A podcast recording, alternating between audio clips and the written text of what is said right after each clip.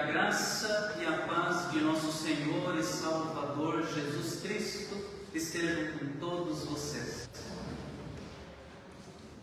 Entre os anos de 1984 e 1996, foi exibido pelo SBT um programa de televisão que era líder em audiência nos finais das tardes de domingo. Era um programa conduzido pelo apresentador Silvio Santos e se tornou o primeiro programa, pioneiro entre aqueles programas assistencialistas na televisão brasileira. Programas que buscavam atender às necessidades, pedidos, desejos dos telespectadores.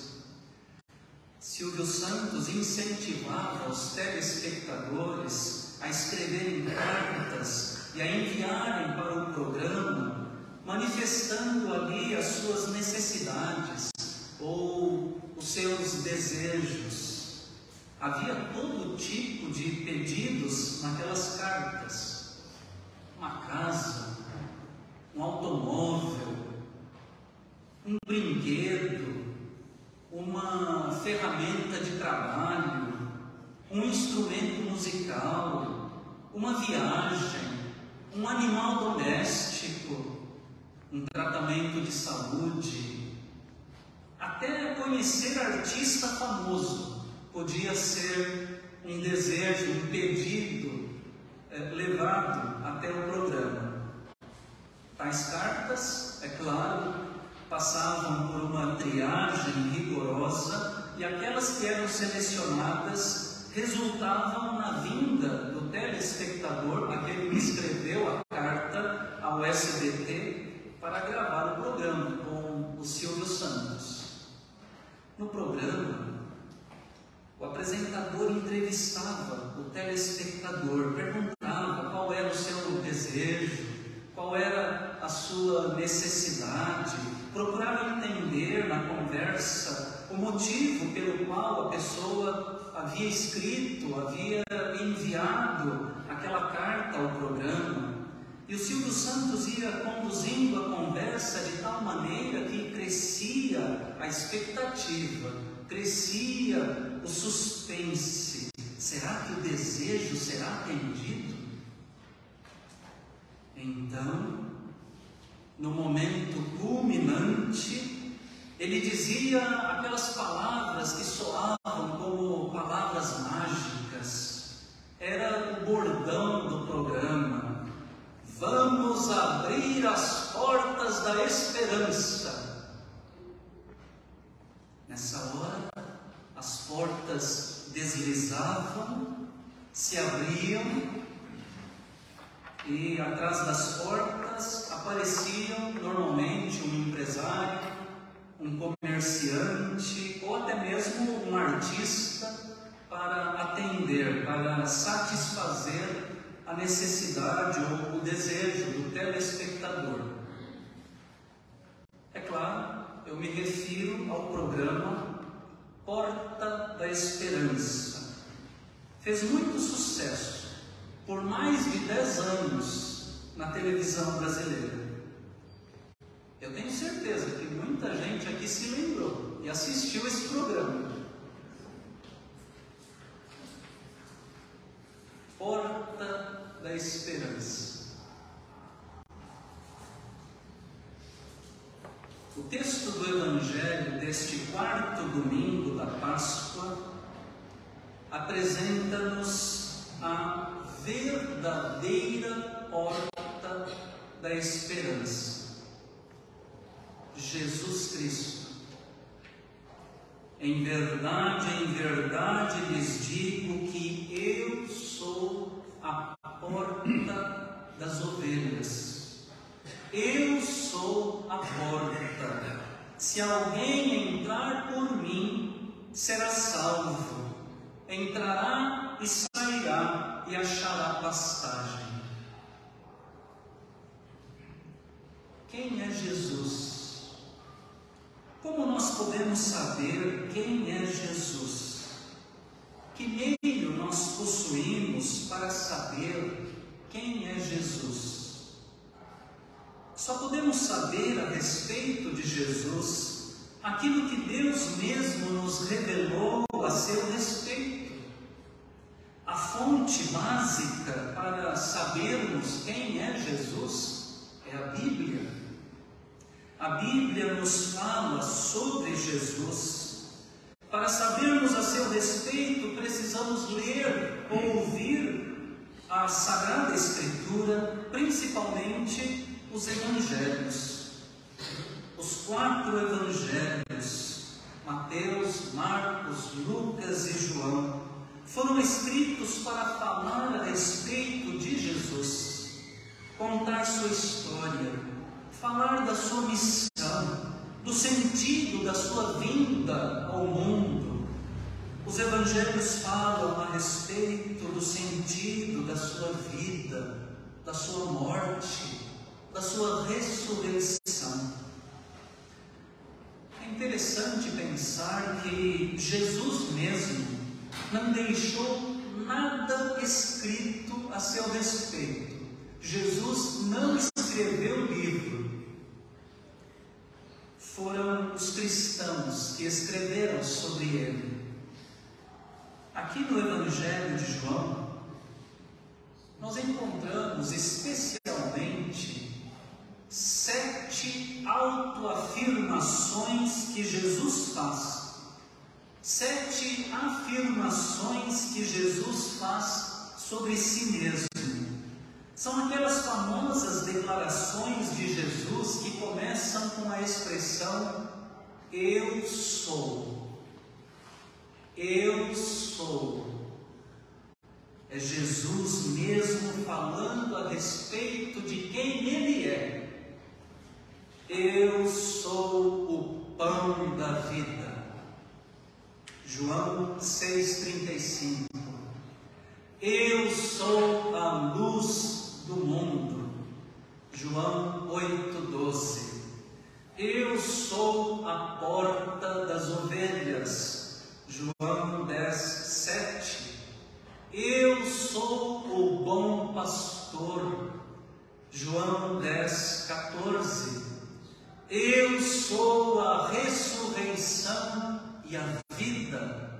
João 11, 25. Eu sou o caminho, a verdade e a vida. João 14, 6. Eu sou a videira verdadeira. João 15, 1.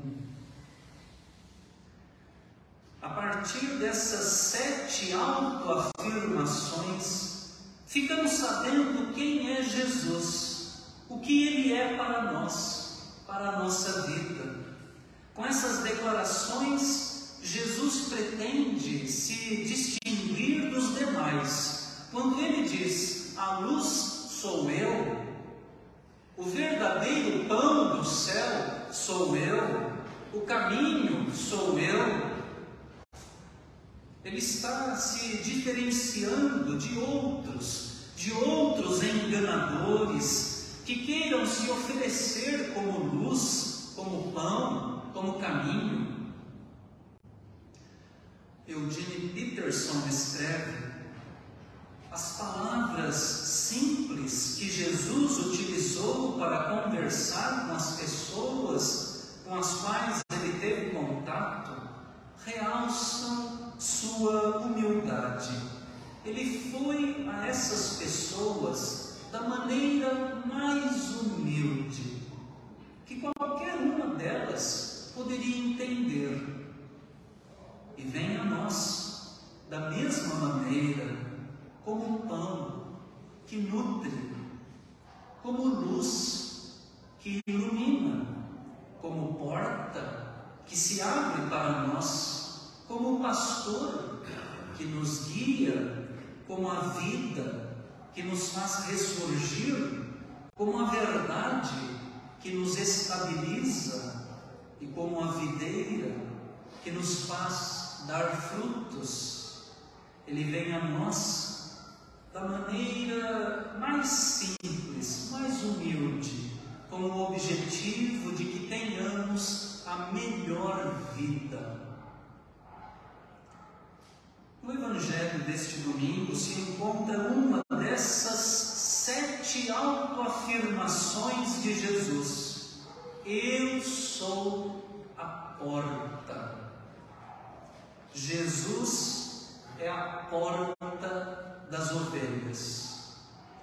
Essa autoafirmação de Jesus está associada a outra de suas declarações famosas aparecem aqui também no capítulo 10 de João, na sequência do nosso texto. Eu sou o bom pastor. Jesus usa uma parábola para comunicar a sua mensagem.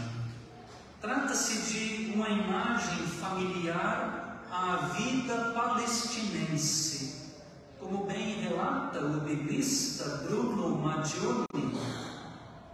Tardinha, os pastores reúnem o rebanho num recinto para passar a noite. Normalmente, um só recinto serve para vários rebanhos. De manhã, cada pastor grita a sua senha e as ovelhas, as suas, que lhe conhecem a voz, seguem-no. O porteiro guarda o curral, o aprisco, e só dá passagem à porta para aquele que for realmente o pastor de algum rebanho que estiver sendo guardado ali naquele curral. O pastor então entrará, entrará naturalmente pela porta, pois é o pastor. Não tem por que entrar por outro lugar que não a porta. Se alguém entra por outro lugar que não é a porta, deve-se desconfiar dele.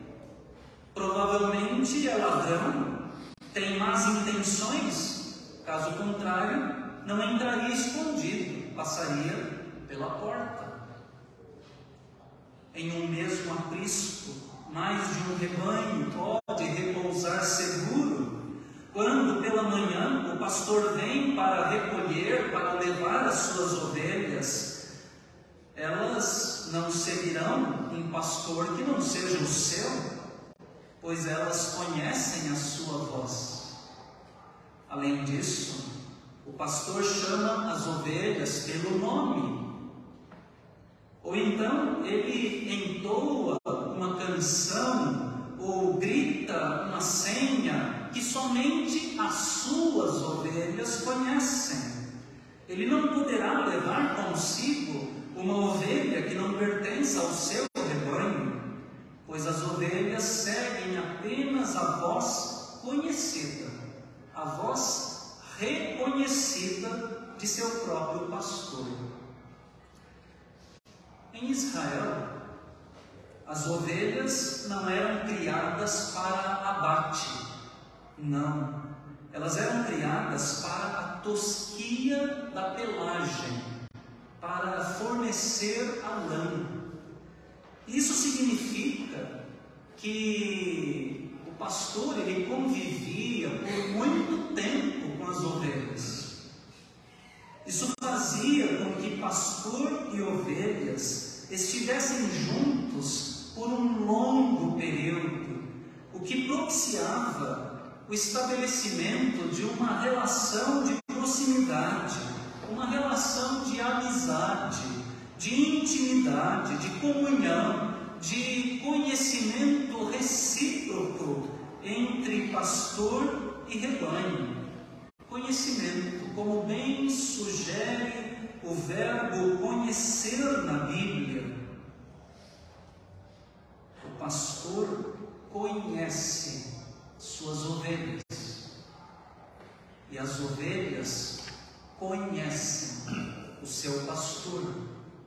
Não seguirão um estranho para dentro ou para fora do aprisco.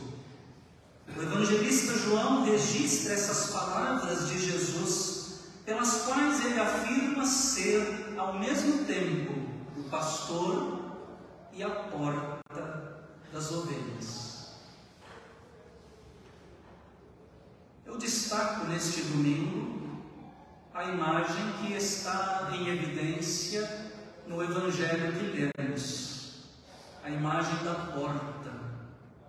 Jesus é a porta, a porta das ovelhas, a porteira das ovelhas. Relembremos as suas palavras no versículo 9. Aqui está toda a mensagem que eu desejo que os irmãos levem para casa nesta manhã. Se alguém entrar por mim, será salvo. Entrará e sairá, e achará pastagem. Em primeiro lugar, atentemos para as palavras do Senhor Jesus se alguém entrar por mim, a porta aberta, para que entremos em algum lugar, obviamente, é preciso que a passagem esteja franqueada, que a porta esteja aberta. Jesus é essa porta uma porta sempre aberta para nós. Vivemos em um mundo com muitas portas fechadas. A porta, por vezes, está fechada para a criança que não tem acesso à escola. A porta, por vezes, está fechada para o jovem que não tem acesso à universidade. A porta, por vezes, está fechada para o trabalhador que não consegue arrumar um emprego. A porta, por vezes, está fechada para um doente que não consegue um tratamento médico. A porta, por vezes, está fechada para o vizinho, para o amigo, para um membro da família. É a porta fechada por causa de algum abalo no relacionamento. Porta fechada por falta de diálogo por falta de perdão, por falta de reconciliação. Em um mundo com tantas portas fechadas, Jesus se apresenta para as suas ovelhas como uma porta sempre aberta, sempre disponível, sempre acessível. Em segundo lugar, se alguém entrar por mim, será salvo. Será salvo. A porta da salvação. Existem muitas portas fechadas em nosso mundo, mas não nos enganemos. Existem também muitas portas abertas. Contudo, é preciso ter atenção, muita atenção, pois podem ser portas enganosas, portas perigosas, portas que não levam à salvação, ao contrário, levam para a perdição. São portas pelas quais entramos e nos perdemos a porta das más amizades, a porta dos vícios, a porta da criminalidade, a porta do sucesso fácil, a porta da mentira, a porta do pecado. Portas abertas sempre abertas, sedutoras, chamativas, tentadoras. No mundo há muitas portas fechadas, sim, mas também existem muitas portas abertas, mas que não levam ao êxito, não levam à felicidade, não levam à vida. Jesus é a porta da salvação. Em terceiro lugar, se alguém entrar por mim, será salvo, entrará e sairá. Entrará e sairá. Entrar e sair. A porta da liberdade. A porta é a passagem para o vai e vem do rebanho. Pela porta é que se entra e pela porta é que se sai. Para entrar para o curral, precisa passar pela porta. Para sair do aprisco, precisa passar pela porta.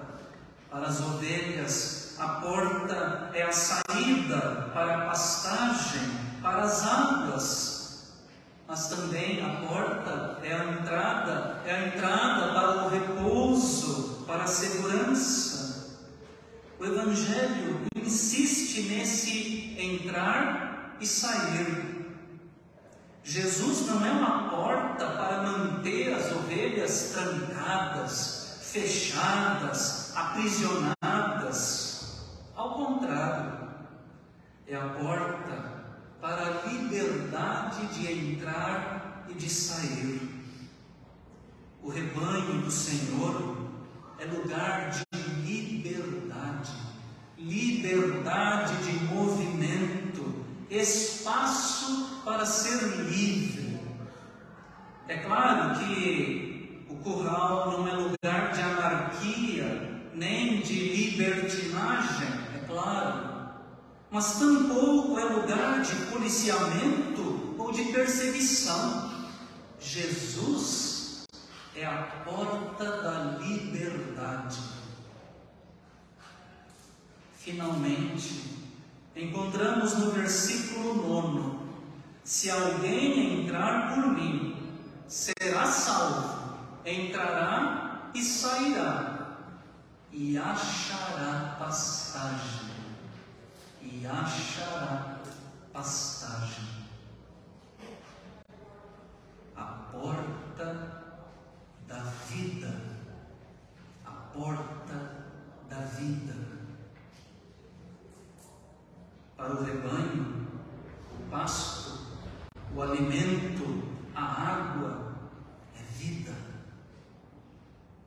Nesse sentido, podemos afirmar que a porta símbolo, é sinal da providência para as ovelhas, providência do pasto, providência do alimento, providência da água, providência da liberdade, como também providência do repouso, providência da segurança, providência da proteção e do cuidado para as ovelhas contra os animais selvagens e os ladrões e salteadores. Em uma palavra, vida. A porta é sinal da providência da vida, a vida boa, a vida melhor, a vida feliz, a vida com sentido, a vida mais profunda, a vida plena. O ladrão vem somente para roubar, matar e destruir. Eu vim para que tenham vida e vida em abundância.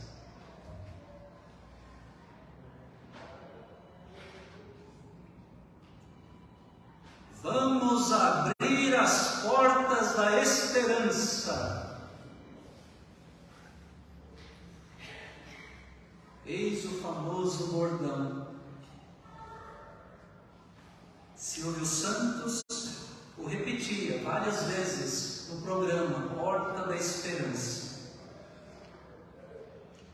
Em um mundo cheio de portas fechadas ou de portas enganosas, as pessoas iam até o programa de televisão com a esperança de encontrarem uma porta aberta, uma porta boa, uma porta segura para a realização dos seus desejos, a satisfação das suas necessidades.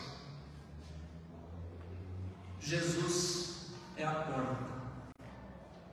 Jesus é a porta aberta. Jesus é a porta da salvação. Jesus é a porta da liberdade. Jesus é a porta da vida. Jesus é a verdadeira porta da esperança. Não podemos colocar nossa segurança e nossa esperança última no dinheiro, no trabalho, nos bens materiais, nos relacionamentos, no sucesso pessoal, no status social, no poder terreno, não. Jesus, Jesus é a porta pela qual nós precisamos passar. Quem entra por Ele, quem passa por Ele, muda de vida, muda de mentalidade, ganha um novo coração. Jesus é a porta, uma porta sempre aberta para nós. Mas a essa porta que Jesus é, corresponde uma outra porta, a porta do nosso coração a porta que é Jesus corresponde à porta do nosso coração. É conhecido o texto do livro do Apocalipse, lá no capítulo 3, verso 20, que trazem também as palavras do Senhor Jesus para a igreja. Eis que estou à porta e bato.